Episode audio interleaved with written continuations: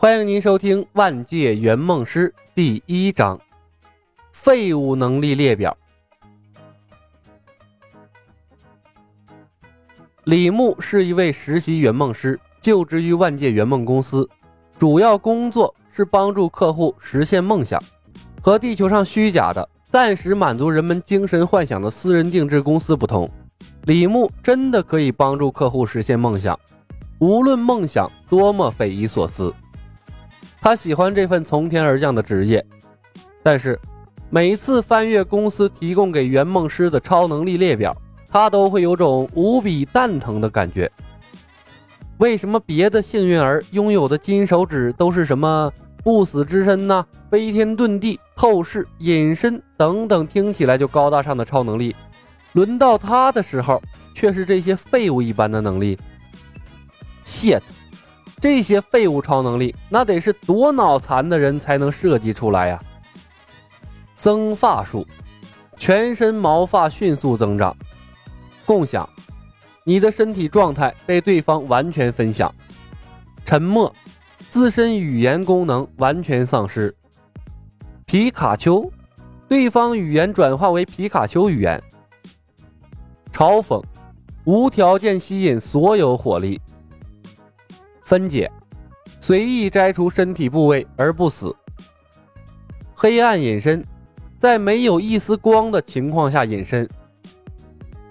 百分百被空手接白刃，使用刃类武器，百分百被对方接住。千年杀，捅菊花必中。肉球，使用时身体无限制产生脂肪。大海无量。使用后效果延迟，随机命中某人臀部，将之炸飞。心中斩首之术，将对方埋在土里，使之产生被斩首的感觉。引雷术，雷雨天气引下大量雷电，无差别攻击敌我双方。尸身不腐，死后身体保持栩栩如生的状态。一片白茫茫的空间。如梦似幻，无以计数的泡泡悬浮在空间上方，泡泡里流动着一幕幕的影像，影像的内容大多是地球上影视文学作品的缩影。那些或者豪放，或者惊险，或者奇妙的伟大作品，在泡泡里化成了一个又一个真实的世界。这片梦幻的空间是万界圆梦公司的总部。此时。李牧坐在一张科技感十足的办公桌后面，接待他的第一个客户。客户是个年轻女孩，叫做唐若悠，二十岁出头，如花似玉的年龄，正是女人一生之中最耀眼、最闪光的阶段。她有一张略显圆润的鹅蛋脸，五官精致，画着淡淡的妆容，马尾辫绑在脑袋后面，高高挑起。只有几个字母点缀的简单白 T 和破洞牛仔裤随意穿搭在身上，肆意的挥洒着少女的青春和活力。容貌啊，大概可以打九十分。李牧眼神尽量保持在唐若悠的眉宇之间。唐小姐，请再次确认，你的梦想是怀上李寻欢的孩子，对吗？虽然他只是圆梦公司的实习圆梦师。但他必须表现的像个专业人士。虽然唐若悠的愿望很扯淡，但他也一定不能露出任何异样的表情。一旦发酵，这单业务那十有八九会黄掉。这是李牧的第一个客户，关乎他的转正大业，由不得他不慎重。唐若悠好奇地打量着周围的环境，显然啊是没有听到李牧的问话。李牧轻咳一声，提醒走神的客户：“唐若悠小姐，我是帮助你实现梦想的圆梦师，请你再次确认梦想，怀上李寻欢的孩子，并愿意为此支付两个圆梦币，对吗？”不要说的那么粗鲁，准确的说，我许下的愿望是和李寻欢演绎一场荡气回肠的浪漫爱情，并且啊，和他拥有一枚爱情的结晶。改变他悲惨的命运。唐若悠微微皱眉，重新强调了他的愿望。他打量着李牧，灵动的目光里充满了探究欲。这是什么地方？哼，女人的虚伪啊！荡气回肠，还爱情，那结果还不是一样的？女人的脑袋里才会有什么浪漫的爱情，那男人的脑袋里呀，应该就是只有屁股。和客户讨论爱情价值观是愚蠢的行为。李牧保持着微笑。这里是万界圆梦公司，我们公司的宗旨是帮助客户穿越到其他世界，最终帮助客户实现梦想。穿越？唐若悠关注的重点明显不一样，他的呼吸有些急促。我也可以穿越，像晴川若曦一样。喜欢青川剧、爱做梦的傻白甜，那么有这样的愿望就不奇怪了。李牧在心中分析客户的潜在性格，笑着说道：“唐小姐，实现你梦想的位面是小李飞刀的世界，理论上应该是在明朝。不管清朝、明朝，只要是古代，什么朝代都可以啊。”唐若悠眼睛亮了起来：“你同意就好。”李牧喜欢头脑简单的客户，他笑着看了唐若悠一眼，顺势从桌兜里掏出了两份协议。唐小姐，请仔细阅读协议，没有疑问，在下面的签字处签上名字，咱们的合同就算定下了。然后我会竭尽全力达成您的愿望。如果对合同有异议，或者说你打算放弃这个来之不易的机会，从旁边的门走出去，可以继续原来的生活。这里发生的一切，你会忘得一干二净。旁边是一扇无依无靠，仍旧可以站立的门，彰显着万界圆梦公司的强大和神奇。李牧当然不希望客户放弃，他目光灼灼地看着唐若悠，循循善诱。唐小姐，像这样奇幻的人生经历，一辈子或许只能遇到一次，希望你能慎重选择。唐若悠拿起了协议，仔细阅读上面的条款，边看边问：“真的穿越？”“当然了。”李牧回道。“有危险吗？”唐若悠问。“协议范围内，我会尽一切可能保证你的生命安全。”李牧手指交叉回道：“当然，你做出特别出格的事情，比如擅自脱离了我的保护范围。”因此出了事儿，公司概不负责。会不会被外人知道？唐若悠问道。为每个客户保守秘密是圆梦师的义务和职责。李牧露出了服务行业标准的八颗牙齿的笑容。那就没问题了。唐若悠笑了笑，龙飞凤舞的在两份协议上签上了他的大名，然后兴致勃勃地问道：“现在出发吗？”三天后准时出发，唐小姐，你有七十二个小时的准备时间。确认了合同上的签名，李牧彻底把心放到了肚子里。他飞快地盖上了圆梦公司的公章，微笑着把其中一份递给了唐若悠。唐小姐，为了达成你的梦想，我们会进入多情剑客无情剑的世界。我需要提醒一些穿越注意事项。唐若幽点点头，示意李牧继续。